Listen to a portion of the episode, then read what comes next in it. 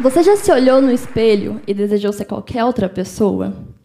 Eu passei toda a minha pré-adolescência e a minha infância odiando o meu cabelo. Todas as mulheres da minha família têm cabelo liso. E eu estudei como 10 anos como bolsista numa escola particular, onde todas as minhas colegas de turma também tinham cabelo liso. Isso fazia com que cada vez mais eu me sentisse diferente delas. Eu não me sentia bonita. Eu me lembro que quando eu estudava no período da tarde na escola, toda vez na hora do almoço eu lavava meu cabelo e toda vez durante o dia eu ia no banheiro e ficava jogando água nele para que ele ficasse abaixado, ficasse comportado. O problema surgiu quando eu comecei a estudar de manhã. Eu não tinha tempo mais para lavar todo, meu cabelo todos os dias. Então eu comecei a andar com ele só preso. Eu pegava meu cabelo com toda força, é, prendia ele e puxava com uma escovalizadora a minha raiz. Fazia rabo de cavalo e coque. Logo em seguida, passava uma grande quantidade de gel, porque assim ficava arrumado novamente. Eu me lembro que uma vez, aos 13 anos de idade, eu decidi cometer uma loucura. Eu fui ao salão de beleza sozinha. Eu ia somente cortar as pontas do meu cabelo. Nessa época, eu tinha o cabelo na altura do quadril. Então, eu peguei e pedi para que a cabeleireira cortasse meu cabelo como de uma inspiração de uma atriz de novela da Globo que estava passando. Ela tinha o cabelo bem curtinho, aquele estilo Chanel, todo liso. Eu achava ela maravilhosa. Eu queria ser igual a ela. Então eu pedi para que ela cortasse igual. Ela cortou, lavou, hidratou, secou. E quando ela me virou de frente para o espelho, pela primeira vez na vida eu me senti bonita. Pela primeira vez na vida eu queria ser eu. No dia seguinte de manhã, quando eu fui ir para a escola, eu decidi lavar o meu cabelo. Foi aí que tudo começou o meu cabelo simplesmente armou.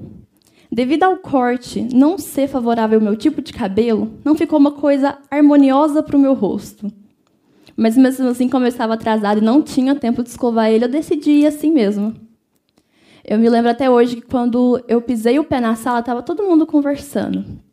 E um grupinho de meninos que sentava ao lado contrário de onde eu me sentava na sala começou a rir muito alto até que um deles apontou para mim e disse: Eu vou avisar minha avó que a vassoura que ela usa para varrer o quintal fugiu de casa.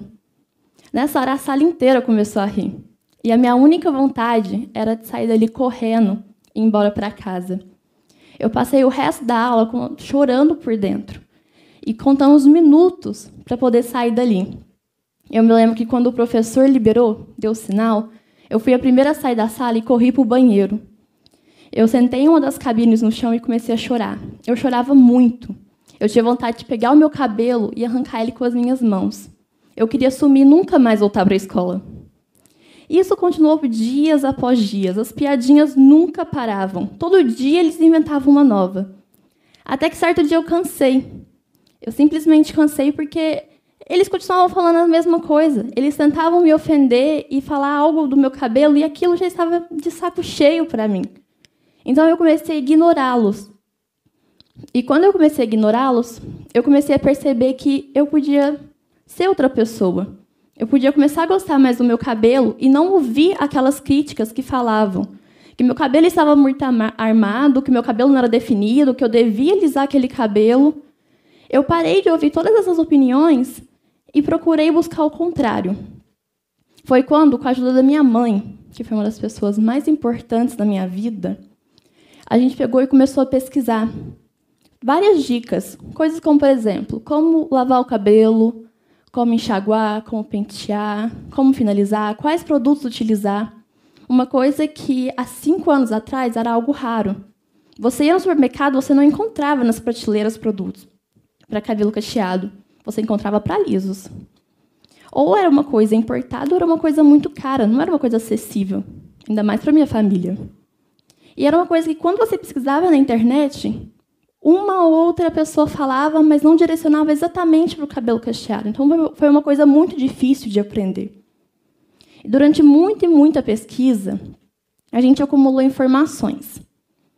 E eu peguei como uma forma de brincadeira e falei para minha mãe: eu quero criar uma fanpage no Facebook para poder passar essas informações para outras meninas e assim ajudá-las a se aceitarem como eu estou me aceitando. Porque não foi uma coisa da noite para o dia. Quando os meninos começaram a me zoar e do nada eu passei a ignorá-los, eu falei, nossa, vou começar a me amar mais. Não foi assim. Demorou anos e anos. Então eu criei a rede social. Todos os dias eu ia lá e postava alguma coisa que eu mesma havia pesquisado com as minhas próprias palavras, escrevia um post e publicava. Fiz isso por durante um mês. De repente eu parei devido às obrigações de escola, porque estava, porque estava entrando no ensino médio, então eu decidi focar somente nos estudos. Quase um ano depois, eu decidi voltar para essa rede social. De 600 pessoas que me acompanhavam naquela época que eu fazia os posts, passou para 300 mil pessoas. E essas pessoas cada vez mais pediam para que eu postasse, para que eu ensinasse elas, desse dica para elas.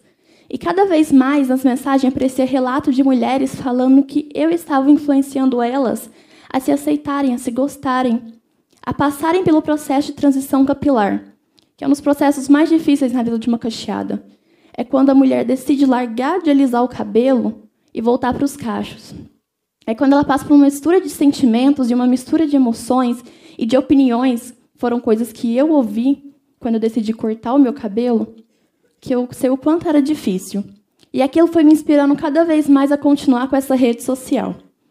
Cada vez eu ia postando mais, eu ia interagindo com os leitores, e de 300 mil seguidores em menos de um ano, passou para um milhão. Eu não imaginava que um milhão de pessoas estava acompanhando uma menina de 16 anos de idade. Aquilo para mim era fora do normal.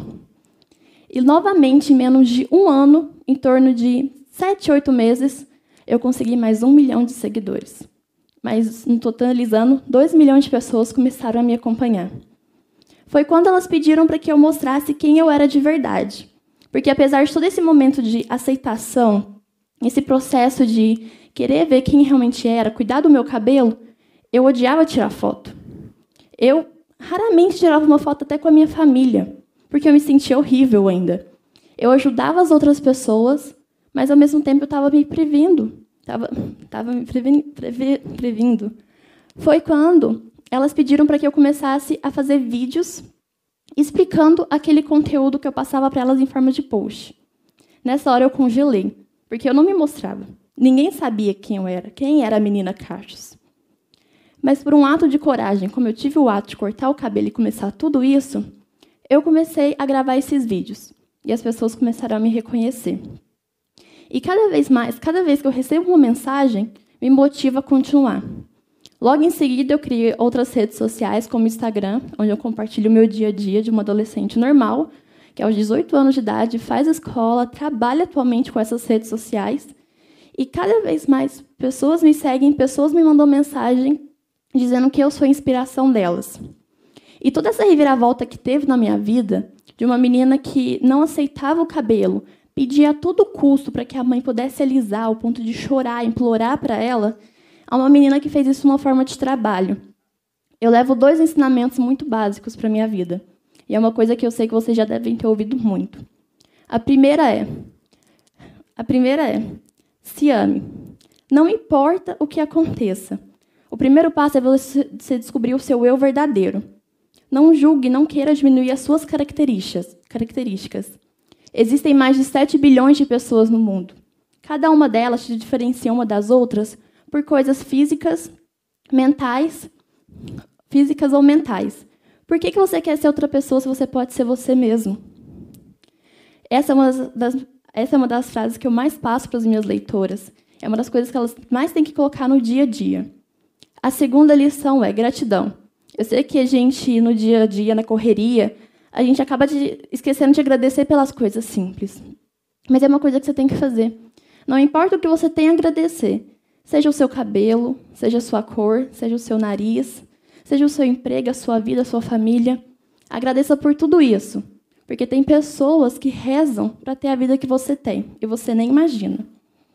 Agora deixo um questionamento para vocês. Vocês já se olharam no espelho hoje e o reflexo que vocês viram, vocês já amaram ele? Obrigada.